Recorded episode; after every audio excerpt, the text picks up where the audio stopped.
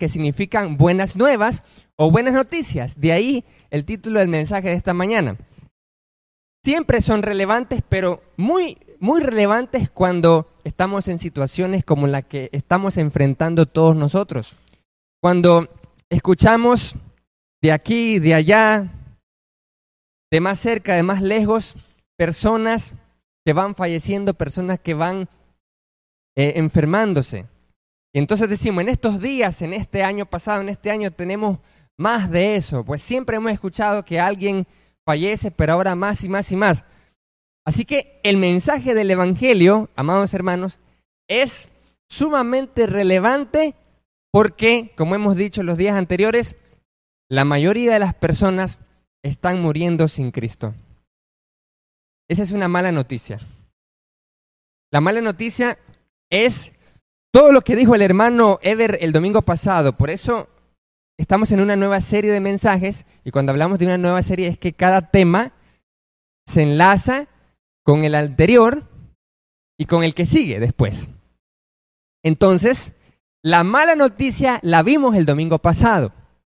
Recordemos rápidamente cuál fue la mala noticia que nos compartió el hermano Ever Sánchez. La mala noticia es que por cuanto todos pecaron y están destituidos de la gloria de Dios. Esa fue la mala noticia. La mala noticia es que la gente sin el Evangelio, sin Cristo, muere sin esperanza. La mala noticia es que por cuanto todos pecaron, viene la condenación, porque abundó el pecado. Entonces viene la condenación a todos los hombres, porque la paga del pecado es la muerte. Y hablamos ahí de una muerte eterna. Normalmente escuchamos y conocemos hablar de el infierno, que el infierno no es más que todo un lugar que hay fuego literal, sino que son símbolos que la palabra nos dice que es el castigo eterno, el sufrimiento eterno, la condenación, producto de que las personas no tomaron el salvavidas que hoy vamos a ver de buena noticia, sino que murieron en sus delitos y pecados, porque estaban viviendo así, como dice Efesios capítulo 2, versículos 1 en adelante. Pero ¿desde cuándo uno es pecador? No desde la niñez, ni desde que uno nació, sino el intento del corazón del hombre, de la mujer es malo desde su juventud. Comienzan los adolescentes, los jóvenes, ya a pecar. Y el pecado es infracción de la, ley, de la ley de Dios.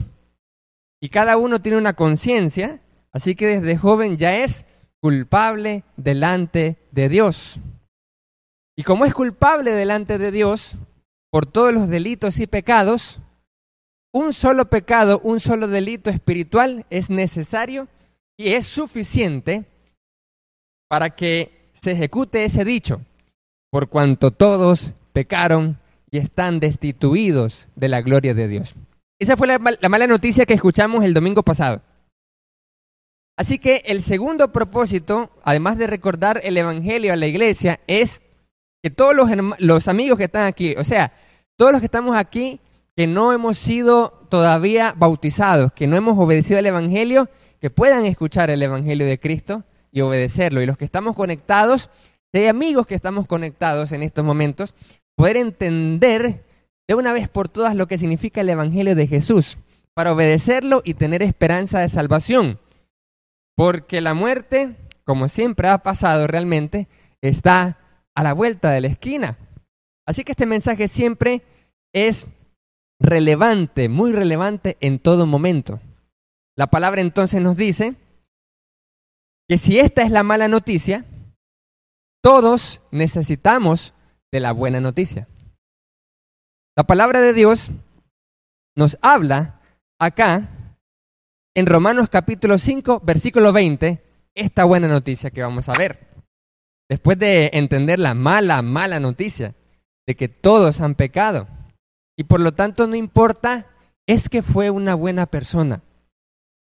Y esa es la tesis que presentó el hermano Ever el domingo anterior, de que no importa, porque normalmente escuchamos eso, sobre todo en, esta, en este año, el año pasado, cuando hay muchas personas que pasan al otro mundo, que pasan a la otra dimensión. Y siempre a veces escuchamos decir, era buena persona. Yo creo que está con Dios. Si usted escucha eso, sí o no que nosotros escuchamos eso de todas las personas. De todas las personas. Toda persona que fallece, toda persona, usted nunca va a escuchar. Bueno, yo nunca he escuchado que alguien pueda mencionar de que alguien que fallece está en condenación. ¿Verdad que no? Yo tengo 29 años de edad y nunca he escuchado que alguien mencione de que una persona que acaba de morir o que murió está condenada. ¿Por qué no escuchamos eso?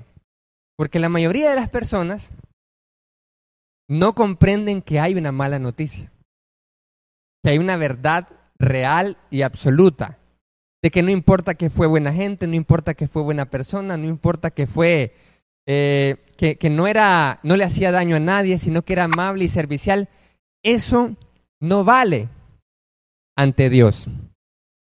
¿Y cómo es eso que no vale ante Dios? Por cuanto todos pecaron, están destituidos de la gloria de Dios. Un solo pecado fue suficiente. Y para comenzar a hablar de la buena noticia, ponerle un ejemplo rápido y veloz. Si el hermano Arcio durante 29 años fue una buena persona y fue un ejemplo y dijeron el hermano Arcia es alguien genial, tranquilo, servicial, me gusta como el hermano Arcia. Puedo pasar 29 años, pero si yo en un arrebato de ira en contra de otro prójimo le quito la vida, ¿soy inocente por mis 29 años de edad que tuve de ser buena persona? No, soy culpable ante la ley. Por un delito nada más es suficiente. Igualmente ante Dios entonces. Entonces ahí, fijémonos bien esto, amados hermanos, de que la mala noticia, ¿y por qué hago énfasis en la mala noticia? Porque cuando la mala noticia es muy mala, la buena es muy buena. Porque es una contraposición. Por eso estamos haciendo énfasis en la mala noticia. De que no importó los 29 años de de vida que, que cuando sacaba el récord de policía y decía sin antecedentes. No importa, amados hermanos, que las personas que conocemos o nosotros mismos tengamos buenos antecedentes en nuestra conducta. Un solo pecado es suficiente para estar destituido de la gloria de Dios. Entonces, eso significa que muchas personas se han ido sin salvación. Muchas personas se han ido sin la vida eterna.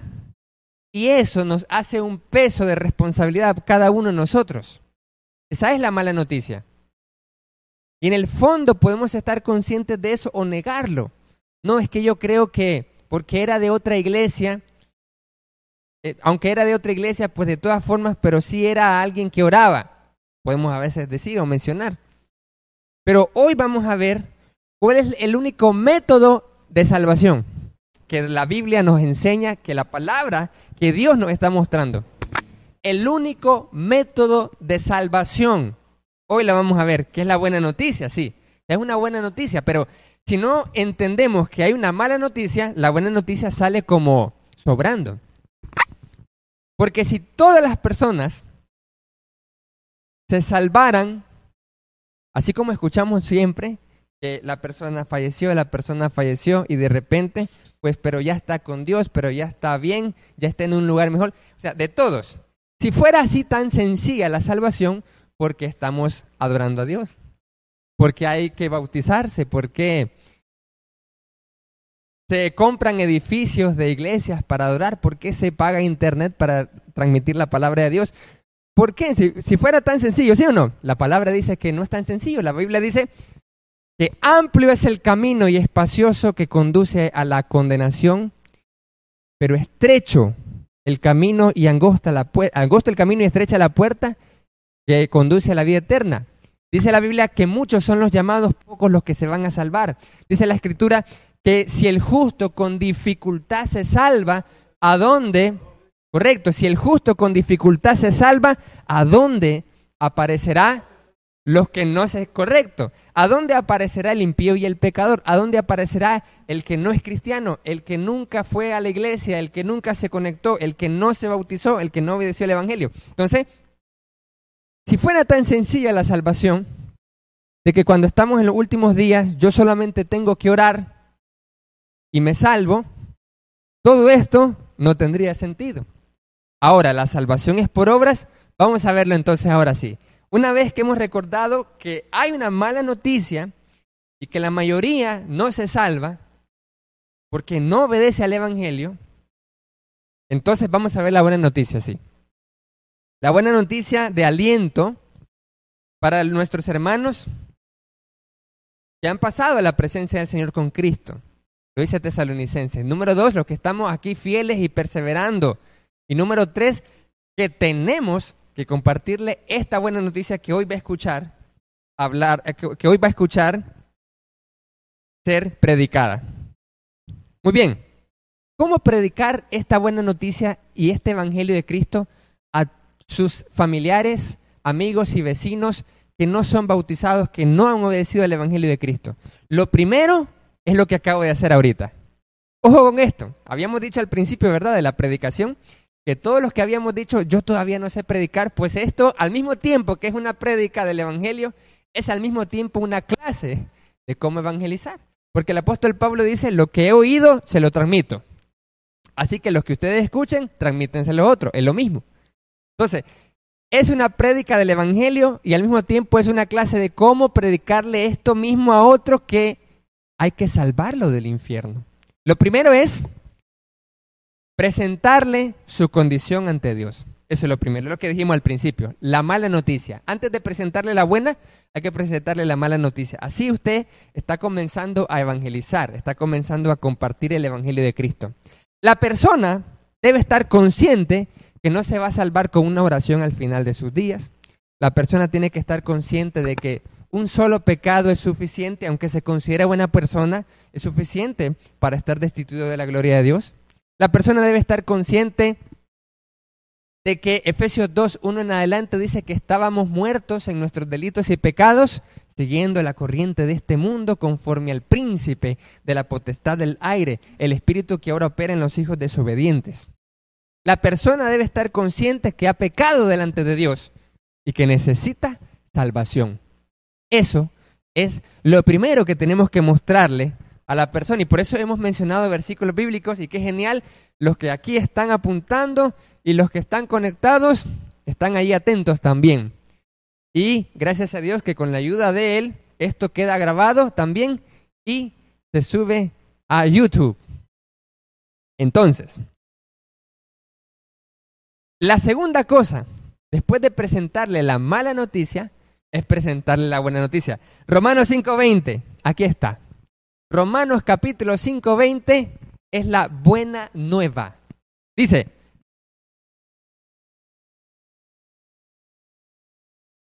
mas cuando el pecado abundó, sobreabundó la gracia, palabra del Señor. La palabra gracia significa regalo, don, un favor de Dios.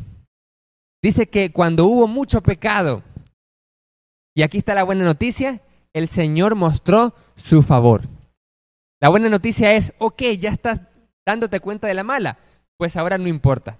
¿Cómo es eso? Va a decir la persona. Si me acabas de decir de que eh, estoy bajo condenación, es una gran mala noticia, sí, pero ahora ya no importa. ¿Ya no importa? Sí, porque ahora te voy a presentar la buena noticia. Y la buena noticia es que cuanto más pecado hubo en el mundo, sobreabundó la gracia el favor de Dios. Lo primero entonces es que la buena noticia es que Dios quiere salvarnos por el amor de su favor. Eso es. Mas Dios, dice Romanos 5.8, mas Dios muestra su amor para con nosotros, en que aún siendo pecadores, Cristo murió por nosotros. ¿Cómo se mostró la gracia de nuestro Dios? Cristo murió por nosotros. Así se muestra la gracia, así se muestra el favor de Dios. No importaba que éramos pecadores, porque por eso Cristo murió, para salvar a los pecadores. Él no vino a llamar a los justos, a los rectos, porque no hay justo ni a un uno. Romanos 3.10. Nadie es justo 100% delante de Dios. Así que Dios vino por los Cristo vino por los injustos. Entonces, ¿cómo mostró el amor de Dios? Dios nos ama. Así es. ¿Cuántos lo creen? Dios nos ama. Pero si hablamos de la mala noticia primero es porque Dios es justo. Dios es justo. Pero ahora tenemos esta buena nueva, que es justo y que nos ama. Y como Él nos ama, mostró su gracia para con nosotros, enviando a Jesús por nosotros, para morir. Pero la pregunta que surge aquí es la siguiente. Ojo, amados hermanos, todo esto, lo que estoy predicando ahorita, es el Evangelio de Cristo y es lo que usted debe de decirle a su vecino inconverso. Lo mismo. Y si hay que no solamente eh, apuntar los textos, sino que usted viene y dice, yo quiero aprender a evangelizar. El hermano dijo que lo que dijera en la prédica es lo que le tengo que decir a mi vecino, pues usted se va a subir a YouTube y va a escuchar esto una y otra y otra y otra vez hasta que se lo memorice, mire, hasta que lo entienda y lo aprenda y por lo menos lo principal pueda compartírselo a otro. Ahora, hermanos, ya no va a existir ya es la limitación con la ayuda. Ya no va a existir pretexto, ya no va a existir nada de eso. Porque esto que está escuchando acá, los que estamos conectados, los que estamos aquí, va a quedar grabado en YouTube. Usted puede repasarlo una y otra vez y usted va a decir, ahora sí ya sé compartir el Evangelio de Cristo. Ahora sí ya sé lo que le tengo que decir a la otra persona, porque ya lo repasé esto mismo una y otra vez. Pero si Vamos a hacer una evaluación, atentos. Vamos a hacer una evaluación. Anote la fecha. Hoy es, eh, hoy es 10 de octubre. En un mes vamos a hacer una pregunta, una encuesta pequeña. Vamos a hacer una encuesta cada uno, en lo personal, tranquilo, en WhatsApp, en la casa, y le voy a preguntar, hermana Isabel, ¿ya sabe usted evangelizar? Vamos a ver cuáles son las, vamos a ver cuáles son las los resultados de la, pequeña encuesta. Así que es un reto que le estamos haciendo a los que estamos aquí, a los que estamos conectados. Vamos a ver si al cabo de un mes hemos estudiado estos textos bíblicos. ¿Por qué? Porque la iglesia debe compartir el Evangelio. Hemos repasado este mensaje, hemos repasado en YouTube y en un mes, atentos, el 10 de noviembre, vamos a preguntarle a cada uno de ustedes, hermano, ahora sí sabe evangelizar, ha estudiado, ha compartido con alguien. Vamos a ver si en 30 días esto lo manejamos con la ayuda del Señor. Entonces, la pregunta que nos surge es la siguiente. ¿Para qué Cristo murió?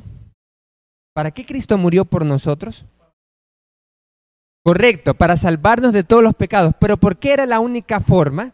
Porque, porque Dios hubiera dicho, los perdono, vengan para acá. Así como nosotros podemos perdonar a alguien, pues. O sea, cuando una persona me dice a mí, perdóname, discúlpame por lo que hice, yo le digo, está bien, no lo mando a sacrificar a su hijo. ¿Sí o no? O no le mando a sacrificar a su gato para que yo lo pueda perdonar.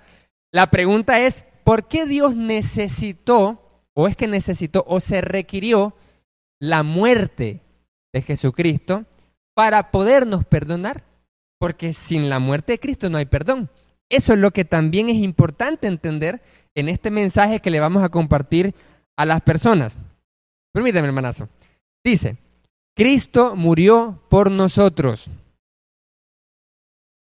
Lo que sucede, bueno, dice Hebreos 10:5, por lo cual entrando el Hijo de Dios en el mundo dice, sacrificio ofrenda no quisiste, mas me preparaste cuerpo.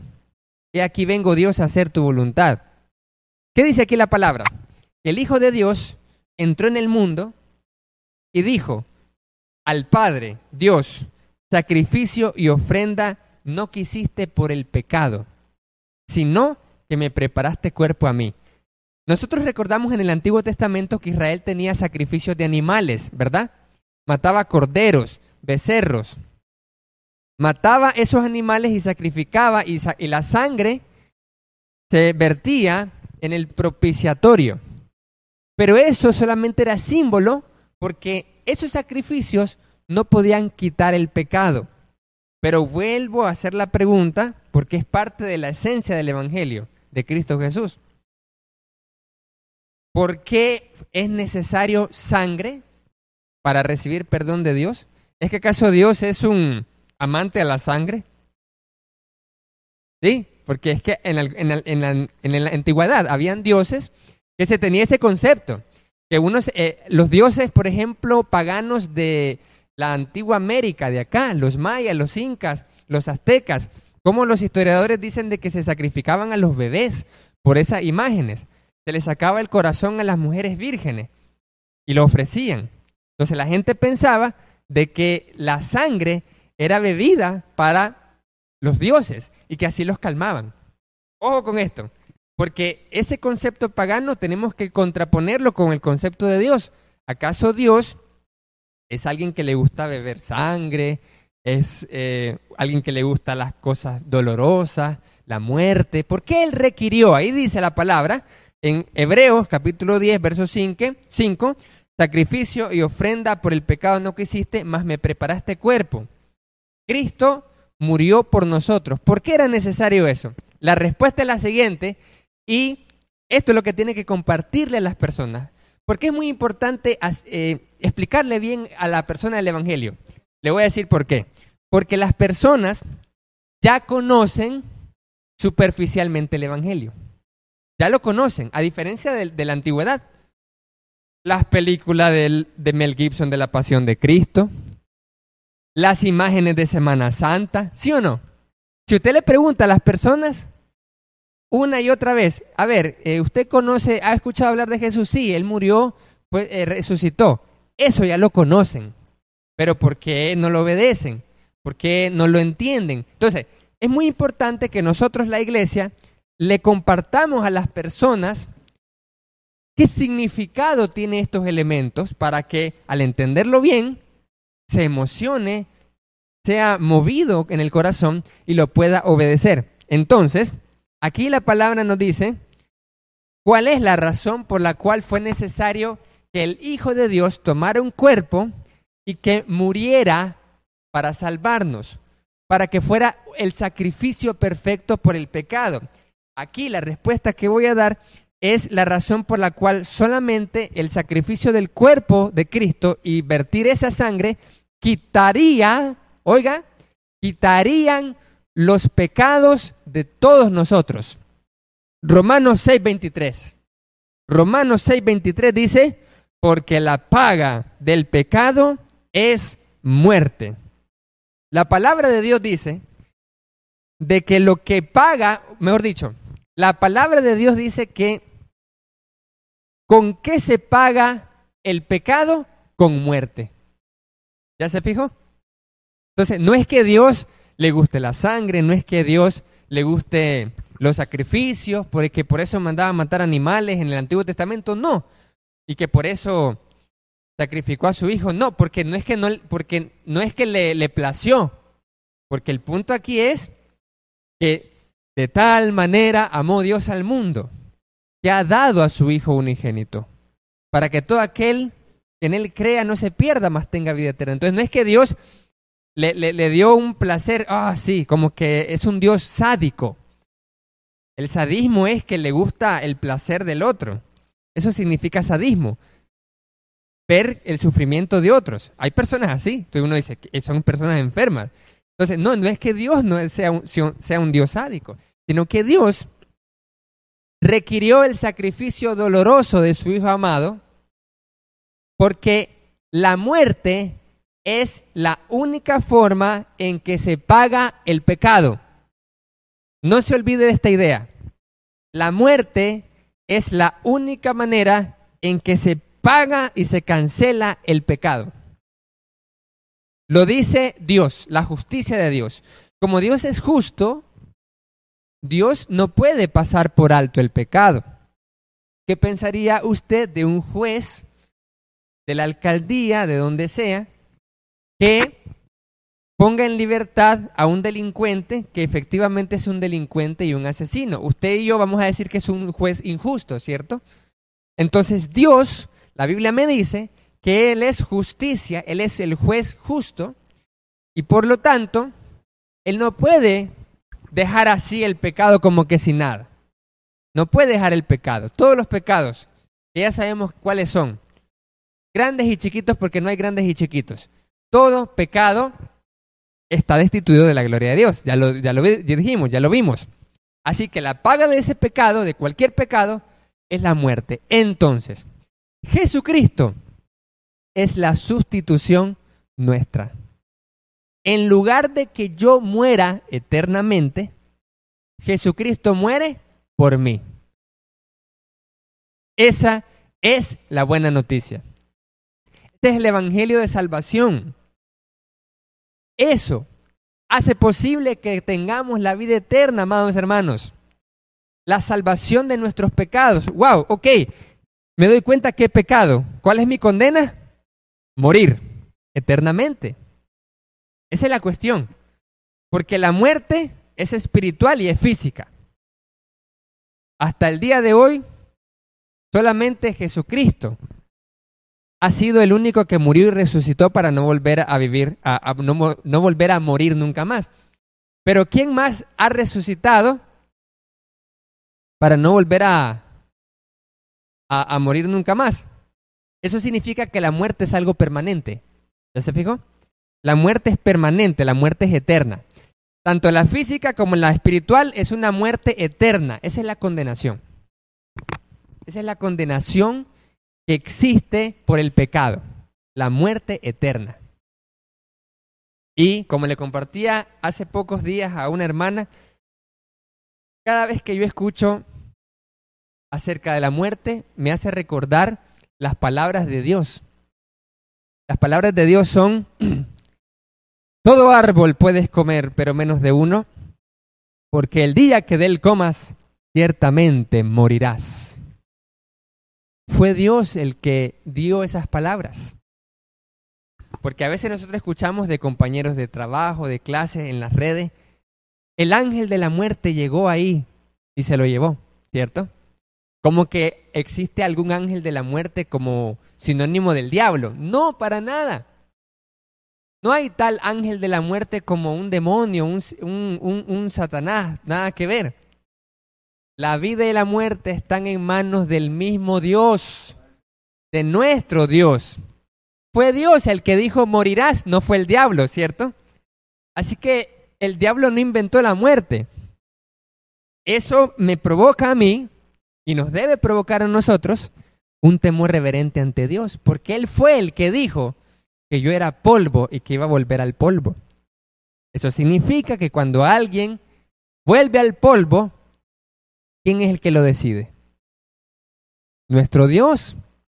Porque Él es el que dijo, polvo eres y al polvo volverás. Entonces eso me hace pensar a mí, Señor, si todavía estoy vivo, es porque tú me das vida. Y, y si no estoy vivo, es porque tú dijiste que volviera al polvo, porque yo soy polvo. Entonces, volvemos al polvo por el pecado. Lo dijo Dios. ¿Quién lo dijo? El Señor. No fue el diablo, no fue una invención del diablo. Dios es el que determinó. Y cuando usted y yo entendemos eso, vemos de una manera diferente la muerte. Ya completamente diferente. Los cristianos no es que nos volvemos amantes de la muerte, sino que entendemos mejor la muerte. Entendemos que fue Dios que dijo, polvo eres y polvo volverás. Entendemos que Dios es el que nos, nos, nos da el inicio de nuestra vida y el fin de nuestra vida. Es Dios el que decide. Lo demás solo son medios, que la medicina, que los doctores, que la prevención, pero Dios es el que tiene el control de la vida y de la muerte. ¿Cuántos lo dicen amén? Gloria al Señor. Entonces, eso me hace entender también que hay muerte por el pecado. Dios lo determinó así, amados hermanos. Hay muerte porque Dios dijo que la paga del pecado es muerte. Entonces, la buena noticia es que Cristo murió en lugar de que nosotros muriéramos permanentemente. Esa es la buena noticia. Es por eso que la muerte de Cristo provoca que los que muramos en Cristo nos resucitemos como Él resucitó de los muertos. Esa es la buena noticia. Mire, pregunto, ¿cuál es el peor mal que todos los seres humanos temen y no quieren? Morir, ¿sí o no? ¿Ah? Porque ¿cuál es nuestro final trágico? La muerte. Y entonces, cuando usted y yo entendemos que la muerte es provocada por el pecado, porque Dios lo dijo así en su justicia, resulta en buena noticia, en buena noticia, el que Cristo muriera en lugar de nosotros. Es por eso que nosotros leemos algo interesante en Tesalonicense. Mire lo que dice aquí la palabra del Señor. En Timoteo, perdón, Primera Timoteo capítulo 6, Segunda Timoteo capítulo 1, verso 10. Segunda a Timoteo capítulo 1, verso 10. Oiga la buena noticia del Evangelio. Escucha qué bendición, sobre todo en esta situación donde hay mucha muerte. Segunda Timoteo 1, 10 dice, pero que ahora ha sido manifestada por la aparición de nuestro Salvador Jesucristo, el cual quitó la muerte ¿Qué hizo Jesucristo? Buena noticia, quitó la muerte. ¿Cómo es eso si yo estoy viendo que todos mueren todavía? ¿Por qué dice aquí que Jesucristo quitó la muerte? Él quitó la muerte porque Él resucitó. Él fue el primer ser humano que se levantó de los muertos para no morir nunca más. Porque es el Hijo de Dios, porque es digno, porque no pecó, entonces era imposible que la muerte fuese retenido por ella. Dice Pedro en Hechos capítulo 2. Era imposible que Cristo permaneciera muerto porque Cristo no pecó, ¿sí o no? Cristo, ¿por qué murió? No fue por sus pecados. Usted y yo morimos físicamente y no nos volvemos a levantar nunca más de la tumba sin, el, sin Cristo, sin la intervención de Cristo, por nuestros pecados y por el pecado de la humanidad. Entonces, Cristo murió no porque pecó. ¿Ya se fijó en eso? Interesante. Todos mueren porque todos pecaron. Pero Cristo, ¿por qué murió? No debería de morir. Efectivamente, Cristo no debería, no debió morir porque él nunca pecó. Él, conectado con Dios, él nunca muere, él inmortal. Pero ¿por qué murió? Él, mismo, él mismo lo dijo. Mi vida nadie me la quita. Yo doy mi vida para tener para rescate de muchos. Cristo muere para que su vida sea traspasada a nosotros. Él, muere para resucitar, para que yo, si creo, muera y resucite. Esa es la buena noticia. De esa manera significa que Él quitó la muerte ya, porque Él fue el primero en morir y resucitar. ¿Cuánto lo creen? Amén. Él fue el primero en morir y resucitar. Entonces, el que cree en Cristo muere y resucita. Ahí está la, la clave. Mire, es muy importante que entendamos esto y sacó a luz la vida y la inmortalidad por el Evangelio. Palabra del Señor. La, escritura dice que Jesucristo sacó a luz la inmortalidad por el Evangelio. El acceso a la inmortalidad. Desde la antigüedad siempre habían personas buscando el elixir de la eterna juventud, de la vida eterna, de la inmortalidad. Hasta el gran Alejandro Magno, el gran conquistador, se bebió un veneno pensando que era un hijo de Dios y que iba a ser eterno con eso y se murió joven por eso. Terrible, mire, por el afán de la vida eterna del ser humano. Esto es viejo, es antiguo. Pero aquí la escritura me habla que Jesucristo fue el que sacó a luz la inmortalidad. Es una buena noticia entonces. Es una buena noticia para todos los que estamos en Cristo Jesús porque son, vamos a ser inmortales. Miren lo que dice aquí. Entonces, estamos claros que hay una mala noticia, ¿verdad? Todos morimos por el pecado. Dios lo dijo, no fue el diablo. Y estamos claros y nos llena de gozo que Dios nos amó y por su gracia ofreció a su único Hijo, Jesucristo, para que Él muriera en lugar de nosotros permanentemente. Amén. ¿Cuántos dicen amén? Ahí está la clave, ahí está la bendición. Cristo resucitó para que usted y yo resucitáramos también, para que fuéramos salvos de la muerte eterna. Ahí está. Porque el Hijo del Hombre, Marcos 10, 45, no vino para ser servido, sino para servir y para dar su vida en rescate por muchos. Ahí está. Él da la vida, no se la quitan porque Él no puede morir porque no pecó. Entonces, Él dio la vida. O sea, si de Él quisiese, no, no, no la da y nunca muere. Así que Él muere porque la quiso dar. Eso es muy importante. Ojo con esto. Entonces, el texto del domingo pasado fue la mala noticia de Romanos 3:23, que dice, por cuanto todos pecaron y están destituidos de la gloria de Dios. Pero ¿sabe usted lo que sigue diciendo los versículos siguientes? Habla de buenas noticias. Oiga esto, Romanos 3:23 al 26. Dice, por cuanto todos pecaron y están destituidos de la gloria de Dios. Todos pecaron, todos mueren. Por eso todos morimos. Pero, verso 24, siendo justificados gratuitamente por su gracia. La gracia, el favor inmerecido de Dios para con nosotros. Siendo justificados gratuitamente por su gracia mediante la redención que es en Cristo Jesús. Dos conceptos rápidamente del Evangelio. Justificado. Justificado, escuchamos cuando alguien dice, es que lo que pasa es que yo no, yo no, porque hice tal cosa. Te estás justificando, le dice uno, ¿verdad? Justificar significa dar argumentos para declararse inocente. Es cuando decimos yo no fui o lo hice por esto y esto y esto. Ahí está, se está justificando. Entonces, el ser humano no tiene justificación, solamente Cristo lo puede justificar. ¿Cuántos dicen amén? Eso significa, ¿se acuerdan lo que dijimos al principio?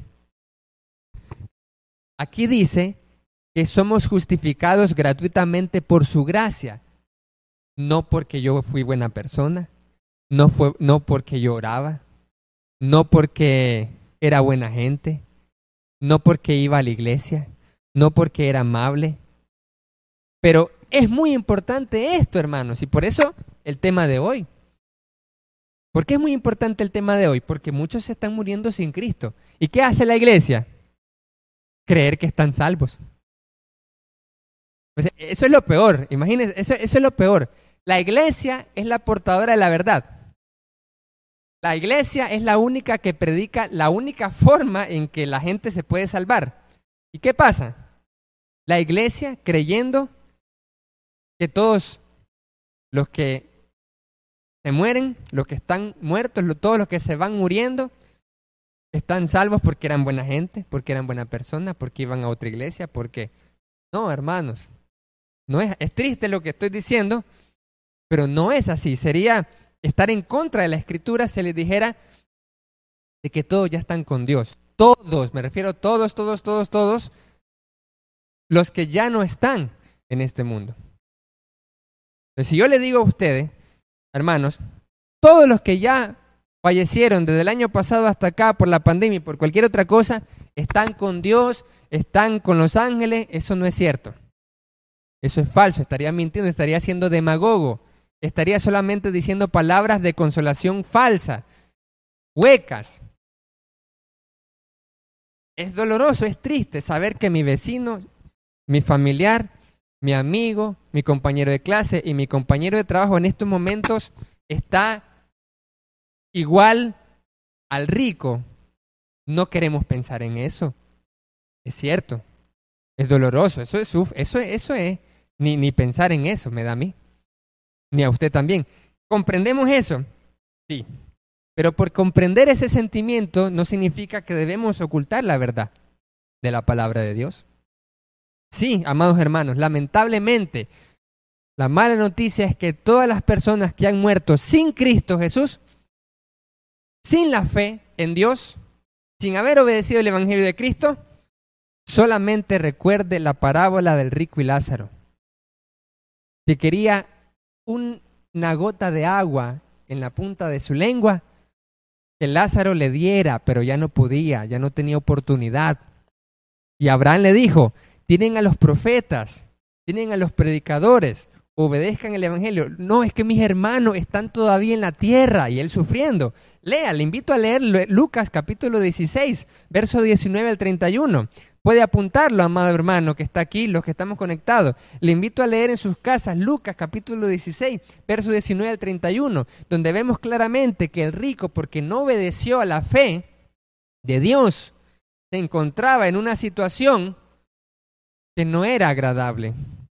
Y puede que sus hermanos en la tierra pensaban de que él estaba en un lugar mejor lo que escuchamos nosotros normalmente decir. Pero no es así. Iglesia, nosotros somos portadores del Evangelio de Cristo y tenemos que hablar la verdad de Cristo Jesús para salvar al mayor número de gente. Entonces él mismo dice en Lucas 16, 19 31 que él estaba atormentado y le pidió a Abraham que enviara a Lázaro a la tierra para que le advirtiera a sus hermanos que buscaran de Dios para que no vinieran al lugar donde él estaba. Imagínese todavía teniendo compasión por su familia, estando en ese lugar. Entonces, la palabra nos dice que la única forma en que podemos justificarnos, ya dijimos, no es porque fuimos buena gente, no, por su gracia, Él nos justifica a nosotros. Y la Biblia me dice que la única forma en que yo puedo justificarme delante de Dios para ser salvo, para evitar la condenación, para estar seguro yo cercano de que estoy con Cristo es mediante la redención que es en Cristo Jesús. Verso 24. Ahí está. Es buena noticia para los que creen, ¿sí? ¿Ya se fijó? Estas son buenas noticias para los que creen, pero es una mala noticia para los que no creen. Es que así es. El Evangelio es tan buena noticia para el que obedece y tan mala noticia para el que desobedece y rechaza. Es bueno para el que cree, es malo para el que no cree. Entonces, Verso 25, a quien Dios puso como propiciación por medio de la fe en su sangre. ¿Cómo Él es propicio a mis pecados para que los perdone? Por la fe en su sangre. Fe significa creer, confiar en su sacrificio. En todo esto que estamos hablando, creerlo y obedecerlo. Para manifestar su justicia a causa de haber pasado por alto en su paciencia los pecados pasados. Dios muestra su justicia por medio del sacrificio de Cristo. Porque Él, en vez de castigarnos a todos permanentemente con la muerte eterna, llámese condenación, llámese infierno, lo que sea, castigo eterno, Él decide sacrificar a su Hijo en vez de nosotros. Esa es la buena noticia. Entonces, Él muestra, Él se muestra justo por eso. Él se muestra su justicia allí. Porque Él no es que, ay, los perdono a todos porque son mis hijos, vengan al cielo, no importa lo que hagan en la tierra, sea mal hablado, sea pecador, sea pleitista, sea lo peor que usted quiera, disfrute la vida, que cuando usted venga a mí, yo lo voy a dejar una entrada. No, sería injusto Dios si, si se muestra así.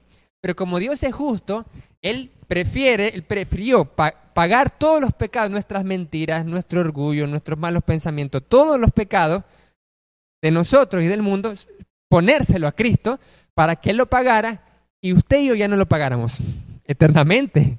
Ya no lo pagáramos eternamente. ¿Qué debo hacer yo entonces? ¿Qué debe hacer la persona de afuera para tener el beneficio que Él ya lo da en la cruz? Aquí está. Vamos a eso con la mirada de manifestar en este tiempo su justicia, a fin de que Él sea el justo, ahí está, y el que justifica al que es de la fe en Jesús. Él hizo esto para mostrar que Él es justo. Dos, Él es el único que justifica, no yo, ni porque era buena persona. Y recordemos la pregunta que hice domingos atrás. Si Dios me dice, ¿por qué debería permitirte entrar al cielo? Entonces que yo le responda, bueno, porque yo predicaba en la iglesia, porque yo era evangelista, porque yo era buena gente, por eso deberías permitirme entrar al cielo. Me va a mandar de un solo la condenación. ¿Por qué? Porque Él es el único que me justifica, el que me da la entrada. ¿Por qué tenemos que servir y perseverar? Ese es otro tema que posteriormente lo, decimos. Pero el punto aquí primeramente es que Dios es el que me permite entrar al cielo por su gracia por su perdón, porque sacrificó a su hijo en vez de mí. Esa es la buena noticia. Entonces, Él es el único que me justifica. ¿A quién justifica? No a todo el mundo. Aquí dice específicamente a las personas que Dios justifica. al que es de la fe en Jesús. Al que es de la fe en Jesús son personas que cumplen tres cosas. ¿Quién es de la fe en Jesús? Es muy importante que usted entienda y que yo esté claro de quién es la persona que sea de la fe en Jesús. Porque si no estamos claros, podemos decir, él oraba. Entonces eso es fe. Eso no es fe solamente. Fe son tres cosas. Número uno, sí, creer efectivamente en Cristo, confiar en Él. Pero número dos, creer en quién es Él. Y número tres, creerle a Él y obedecerle. Esas tres cosas.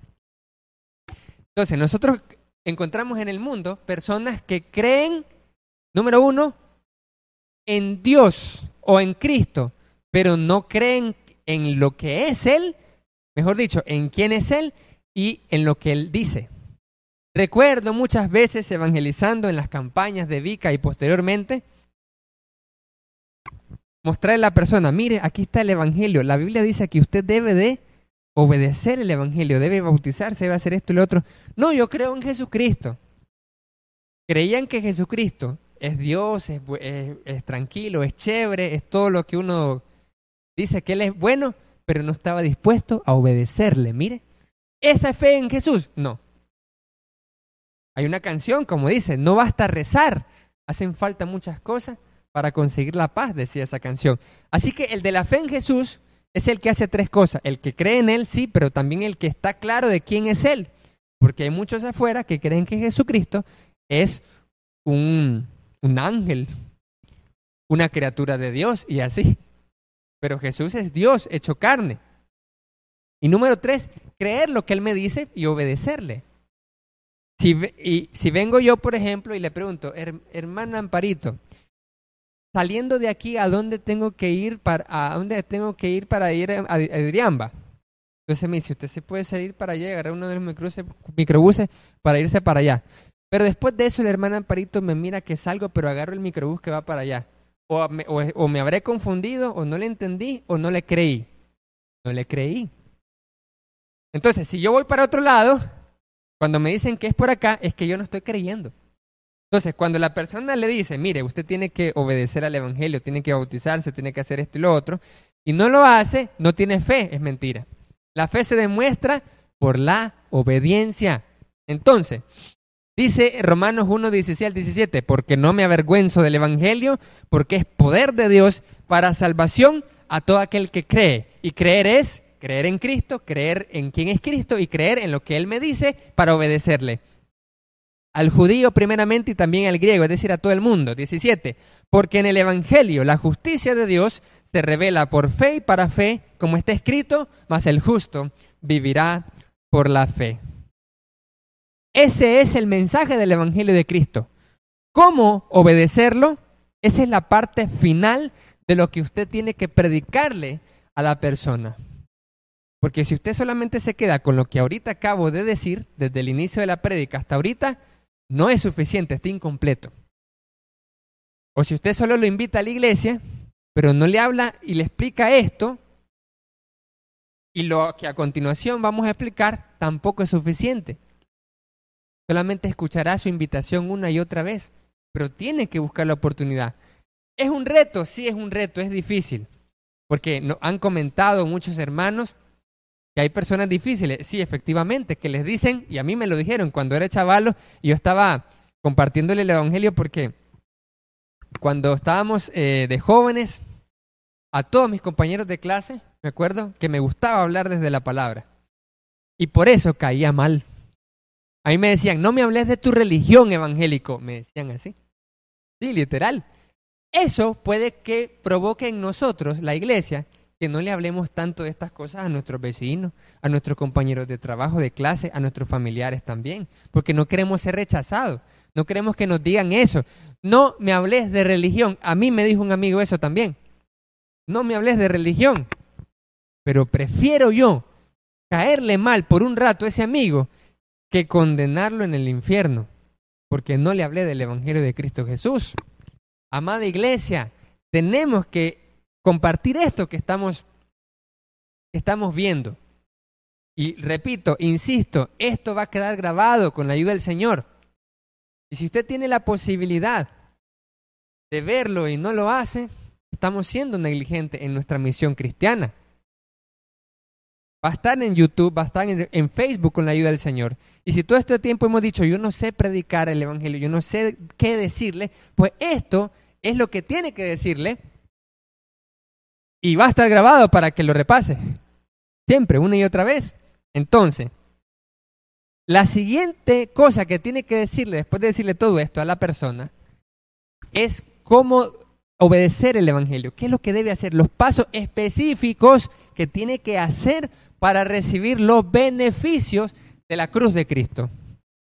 el Evangelio de Salvación, primero en los Corintios 15, 1 al 4, que Cristo murió por nuestros pecados conforme a las Escrituras, y que fue sepultado y que resucitó al tercer día conforme a las Escrituras. Ese es el Evangelio, esa es la buena noticia de salvación, esos tres actos salvíficos de Dios en Cristo, muerte, sepultura y resurrección, para tomar mi lugar y que yo no muera eternamente, sino que tenga salvación, porque la muerte es por el pecado.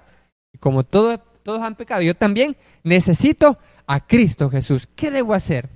Esa fue la pregunta, esa fue la pregunta que hizo el carcelero de Filipos. Y si nos vamos a Hechos capítulo 16, nos vamos a dar cuenta que esa fue la pregunta que él hizo. Mira aquí, Hechos 16, 30. El carcelero de Filipos vio un milagro en ese momento. Pablo, el apóstol y Silas estaban encarcelados, pero hubo un terremoto y salieron libres. Pero antes de eso estaban allí. Él se iba a matar. Pablo le dijo, no te mates, estamos aquí todos. Y llega el verso 30. El verso 29. Él entonces pidiendo luz se precipitó adentro. Estamos en Hechos capítulo 16, verso 29 y 30. Él entonces pidiendo luz se, precipitó adentro y temblando se postró a los pies de Pablo y Silas y sacándolos les dijo, señores, ¿qué debo hacer para ser salvo? Después de escuchar todo este mensaje del Evangelio, desde que comencé a predicar hasta ahorita, la pregunta que debe surgir en la persona que usted le está predicando el Evangelio, sea su vecino inconverso, su familiar, su compañero de clase, de trabajo, no importa que le digan que no le hable de religión, puede hacer retiradas tácticas, puede hacer maniobras para, pero tiene que predicarle el Evangelio, tiene que hablarle del Evangelio de Cristo. Y si alguien me pregunta, hermano Arci, ¿qué pasó con ese amigo que contó ahorita que, que le dijo que no le hablara del Evangelio? que no le hablara de Cristo, que no le hablara de religión. Así me dijo, no me hables de religión si querés que seamos amigos. Y yo tenía como 15 años. Entonces, yo me retiraba con un retiro táctico. Y después volvía.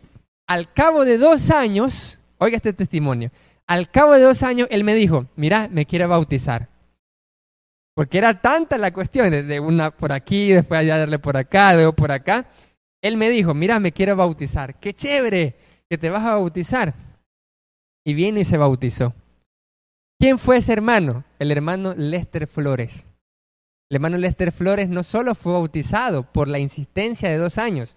Y no es como que, ah, el hermano lo hice porque, para que sea ejemplo. No, sino que es un testimonio de que uno puede salvar a alguien con una insistencia, pero no solo él se salvó, porque mire qué pasó después. Después que por dos años insistimos de una y otra forma, aunque él me rechazaba y, me, y, se burlaba y me decía que no, al cabo de dos años él me dice, me voy a bautizar y después entró a Vica, se graduó de Vica, se convirtió en un gran evangelista y hoy es un misionero del Evangelio de Cristo en el sur del país y ha ganado un montón de almas. Y cuando salió de Vica, salió con el reconocimiento del celo evangelístico adquirió ese amor, esa pasión por ganar almas para Cristo Jesús. ¿Qué pasa si la persona que le predicó durante dos años hubiera desistido? No me voy a rendir porque él ya me dijo que no, que no le hablara de religión. Mejor ya no le voy a decir nada, ¿sí o no? ¿Cuántas veces hemos desistido porque alguien nos dijo eso y no le comenzamos, ya la dejamos de invitar, la dejamos de predicar, le dejamos de insistir? No, hermano, no, no desista. Si no insista porque usted no sabe, esa misma persona que le puede decir a usted, no me hables de religión, me caes mal, puede en algún momento decirle, mira, me quiero bautizar, mira, quiero entrar a Vica, mira, quiero convertirme en, eh, eh, en evangelista, quiero ganar almas y ser un gran ganador de almas. Así que no desista, amados hermanos. Muy bien, ¿qué debe de decirle a la persona cuando pregunta eso? Y aunque no pregunte, porque muchas van a ser desinteresadas. Cree en el Señor Jesucristo y serás salvo tú y tu casa. Esa es la respuesta primera. ¿Qué debo hacer para ser salvo? El primer paso que usted le va a decir a la persona de lo que debe hacer es, apunte, número uno, cree en el Señor Jesucristo. Ya lo tenemos apuntado, los que apuntamos aquí, los que estamos apuntando en la conexión, en la transmisión de este momento, después de predicarle el Evangelio, lo que hemos dicho hasta el momento, lo primero que le tiene que decir a la persona es que crea en el Señor Jesucristo. Y ya ahí en ese momento le explica qué es creer. Creer es creer en Él, creer es creer quién es y creer es lo, creerle lo que a Él dice para obedecerle. Eso es creer. usted tiene que explicarle bien eso, porque la persona va a decir, yo creo en Dios ya, entonces. Tiene que explicarle bien eso, porque si Él cree en eso, hemos hecho todavía, no, no hemos hecho todavía un buen trabajo porque tenemos que explicarle eso a la persona. La persona debe estar clara de que creer en Cristo no es solo yo creo en Dios, sí, porque lo vi eh, en la Semana Santa pasada, en la película. No nada con ver una película de Mel Gibson. Nada, que ver. Sino que debe de saber, entender que creer en Cristo es obedecer a Cristo. Es lo primerito. Segundo, ¿qué debe hacer entonces? Ahora, ¿por qué hay que creer? Hechos 10:43 dice, de Cristo dan testimonio todos los profetas, que todos los que en Él creyeren recibirán perdón de pecados por su nombre.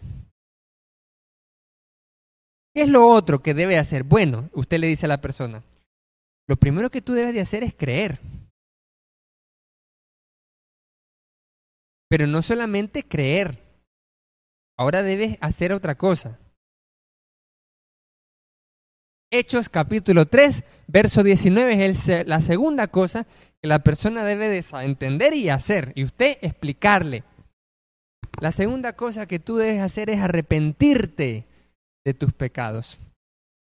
Hechos 3:19. Y aquí voy a explicar qué es arrepentimiento rápidamente porque en las prédicas que vienen, ahorita lo estamos haciendo una síntesis rápida, pero en las prédicas que vienen, con la ayuda del Señor, vamos a profundizar qué significa arrepentirse realmente, qué significa creer eh, de verdad.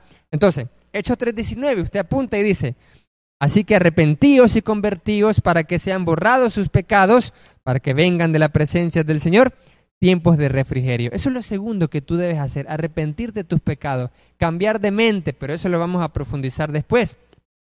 Y lo siguiente que hay que hacer, Romanos capítulo 10, versos 9 y 10. Entonces usted apunta, 3, paso número 3, Romanos 10, 9 y 10. Ya después de este mensaje, hermanos conectados, amigos, y los que estamos aquí, no tenemos excusa para no compartirle esto con otras personas. Sobre todo los que tenemos acceso a YouTube porque lo podemos repasar un montón de veces más. Mire, además de que está anotando los textos y la explicación. Lo tercero es confesar. Leamos Romanos 10, 9 y 10. Dice que si confesares con tu boca que Jesús es el Señor y creyeres en tu corazón que Dios le levantó de los muertos, serás salvo. Ahí está. Porque con el corazón se cree para justicia, pero con la boca se confiesa para salvación. Palabra de Dios. Pues la escritura dice, todo aquel que en él creyere será salvo. No será condenado. ya tenemos tres pasos entonces tan fáciles de aprender, ¿sí o no? Eso significa que si no compartimos esto es porque tal vez no queremos o nos da pena. Pero fácil es compartir estas cosas. Lo difícil es el rechazo de las personas. Pero entender estos textos, aprenderlos, es más fácil. Así que lo tercero que usted debe hacer es confesar. Lo cuarto, nos vamos a Hechos capítulo 2, 38, un texto que es bien conocido. Hechos capítulo 2, verso 38. Dice así, Pedro les dijo, arrepiéntanse, ahí está el segundo paso. Entonces tenemos creer, arrepentirse, confesar. Y el cuarto paso es, bautícese cada uno de ustedes para perdón de los pecados. Ahí está. ¿En qué momento la persona recibe el perdón de sus pecados? Cuando creyó solamente en lo intelectual y oró, no. Cuando creyó y se arrepintió, todavía no, pero son los pasos que hay que hacer previos. Cuando creyó, oró, cuando se arrepintió y confesó, todavía no, le falta una cosa más. Eso sí, pero lo último le falta, bautizarse en agua. Por eso está la pila allí. Es lo que comentábamos con algunos hermanos también en Cristo. Si las personas se salvaran solo con orar, ¿por qué gastamos dinero nosotros en hacer esa pila? Mejor hubiéramos donado eso en comida, ¿sí o no? Y porque si no tiene ninguna utilidad, está gastando eso ahí. Y el agua también. Y se tiene que lavar también, ¿sí o no? Pero sin bautismo no hay perdón de pecados. Ahí está. Dice aquí, arrepiéntanse y bautícense cada uno de ustedes para perdón de los pecados. Memoríceselo, los textos. Apúntenlo los textos, hermanazos. El perdón de pecados se recibe en el bautismo, Hechos 2.38. Y también el Espíritu Santo. Dice, para perdón de pecados y recibirán el don del Espíritu Santo. Hechos 2.38. Mire, Hechos 22.19 lo vuelve a repetir, por si cabe alguna duda. Hechos 22, 16 dice, ahora pues, ¿por qué te detienes? Y este, este texto es muy chévere porque ese texto nos dice, mira, tenés que decirle a la persona cuando la veas que quiere bautizarse. Entonces viene la persona y le muestra a usted, usted le da la Biblia o le da el celular y le dice, léelo, Hechos 22, 16, léelo, pero con tu nombre. Entonces dice la persona, ahora pues, Roberto, ¿Por qué te detienes? Levántate y supongamos que estás sentado, ¿verdad? Hablándole a usted. Levántate y bautízate y lava tus pecados invocando su nombre. Ahí está. El Señor quiere que se levante y que se bautice para el perdón de sus pecados. Y recibir el Espíritu Santo, recibir la salvación, la vida eterna. Y una vez que se bautice la persona, debe de perseverar hasta el final ser fiel.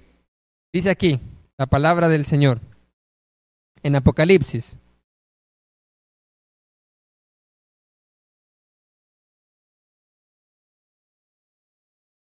Apocalipsis capítulo 2, verso 10. Esto es para las personas que ya se bautizaron. La, el quinto paso, ya vimos primero creer, arrepentirse, confesar, bautizarse. El quinto paso es lo que dice Apocalipsis capítulo 2, verso 10. No temas en nada lo que vas a padecer. He aquí el diablo echará a algunos de ustedes en la cárcel para que sean probados y tendrán tribulación por diez días. Sé fiel. Oiga, el quinto paso, sé fiel. Sé fiel hasta la muerte y yo te daré la corona de la vida. Entonces, ahí está la condición. Si sos fiel hasta la muerte, yo te daré la, corona de la vida. Si no sos fiel hasta la muerte, yo no te voy a dar la corona de la vida. Entonces, el quinto paso que hay que hacer. No solo bautizarse, no solo creer, creer, arrepentirse, confesar, bautizarse y ahora sé fiel hasta la muerte.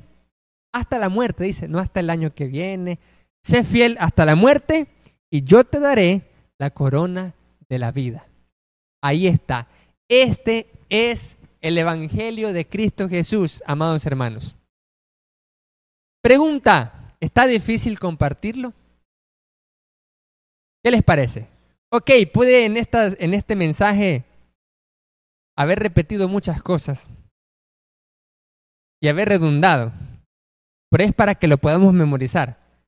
Pero si usted le cortara todo eso, el mensaje se redujera a 30 minutos. Entonces pregunto otra vez, ¿está fácil compartir el Evangelio, sí o no?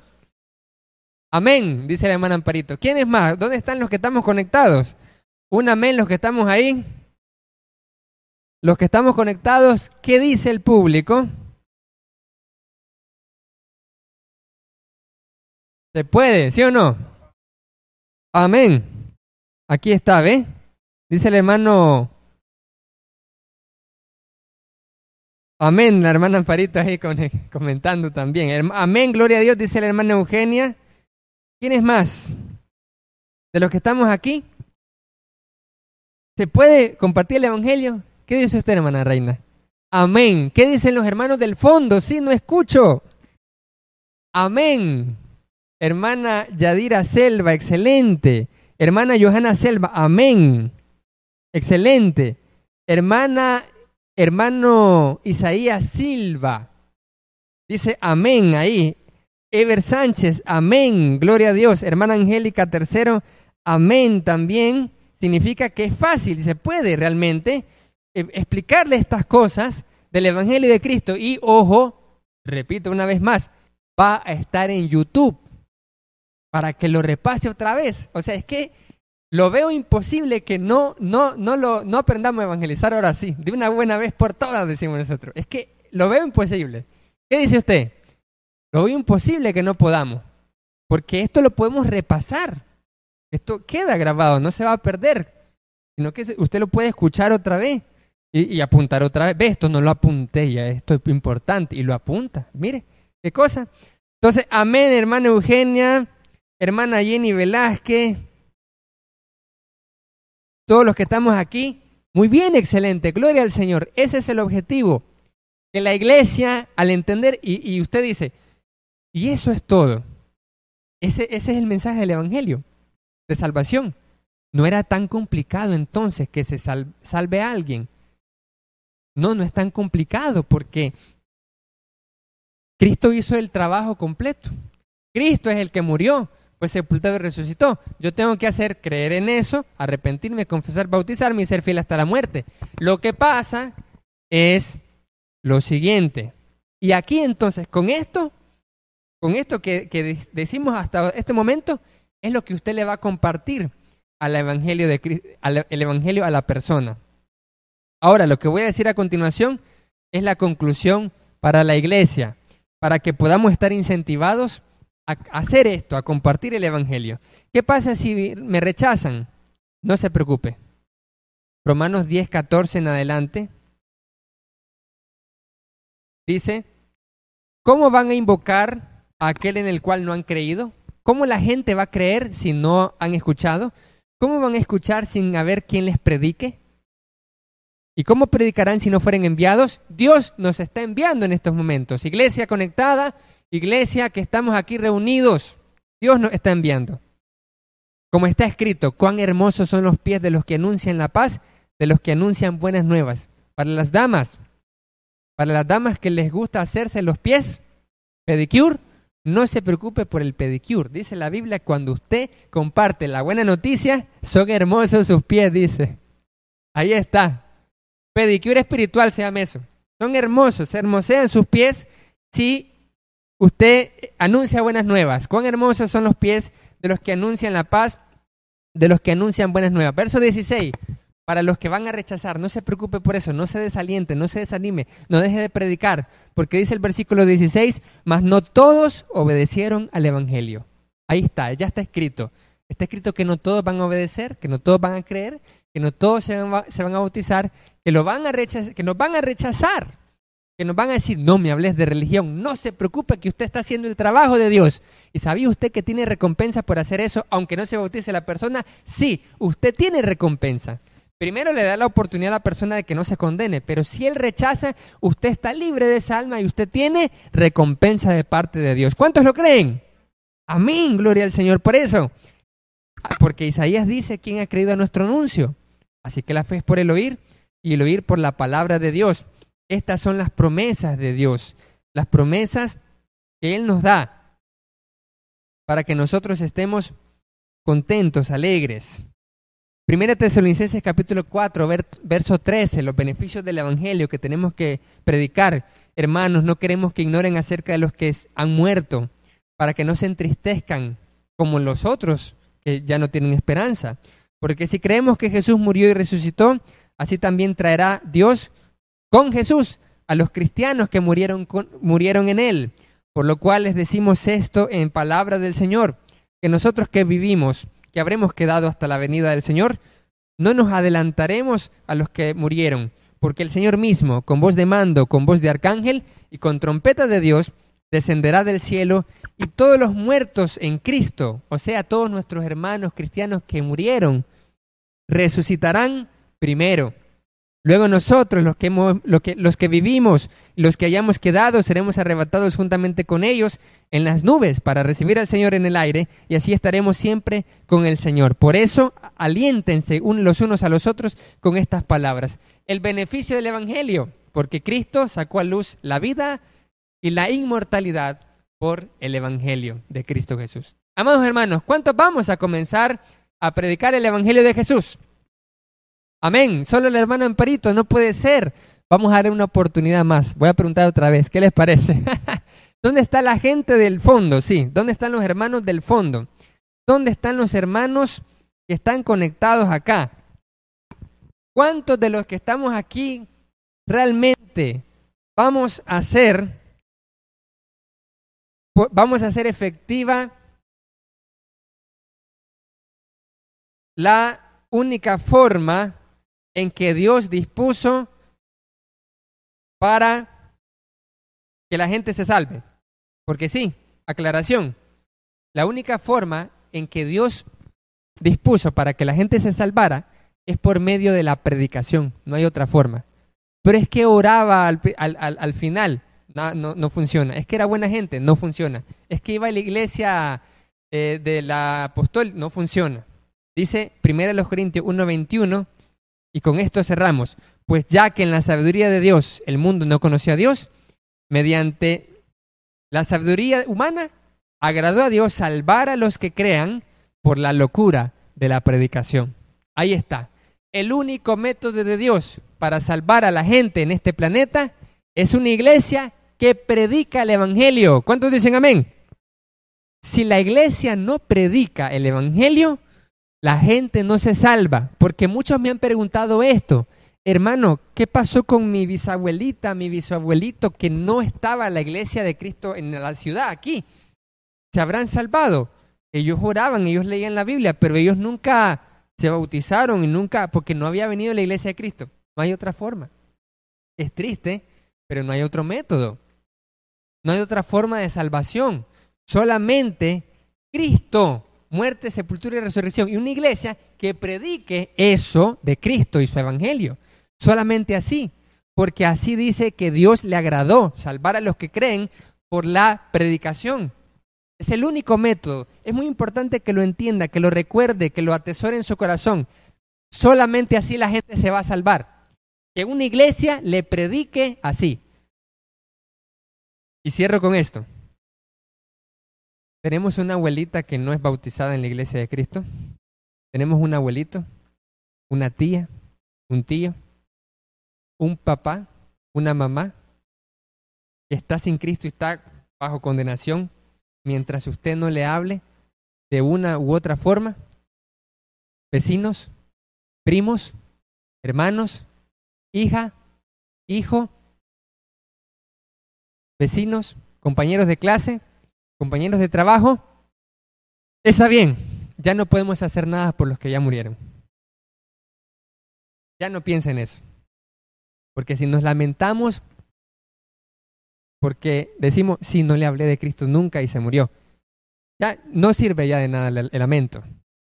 Como aquella canción que siempre mi mamita Elia me cantaba y lloraba cada vez que lo cantaba porque no quería que se muriera nunca. Mi mamita Elia cantaba esa canción que dice así, se la voy a compartir rápidamente. No sé si la han escuchado, si es de otra religión, pero dice así. Las campanas suenan tristes como muestra de dolor, porque ha muerto una persona sin creer en el Señor. Todo es luto y es tristeza, esperanza ya no hay, solo se oyen los lamentos, los pesares y tormentos y la desesperación. Mas cuando muera yo no deben llorar, porque viviendo estoy con Cristo el Señor. Será un breve dormir y un eterno despertar. porque en la mansión de gloria, coronado de victoria, Cristo me recibirá. ¿Cuántos dicen amén? Gloria al Señor. Las campanas pueden sonar tristes por las personas que mueren sin Cristo. Pero, y yo me acuerdo de chiquito, no aguantaba esa canción. Porque así la, cantaba mi mamita y, y, no te preocupes, cuando muera yo, dice, me decía, no deben llorar, dice, porque viviendo estoy con Cristo el Señor. Pero eso solo es para el que obedece a Cristo. Eso solo aplica para el que obedece el Evangelio de Cristo porque alguien de la iglesia le predicó. ¿Cuántos vamos a predicar el Evangelio de Cristo? Amén. Que Dios les bendiga a todos, amados hermanos, y que este mensaje llegue a los amigos que no todavía tienen esperanza, que puedan ser bautizados. Y si alguien quiere ser bautizado para el perdón de los pecados, puede contactarse en las redes sociales o puede hablar acá con sus servidores también. Iglesia, recordemos predicar el Evangelio.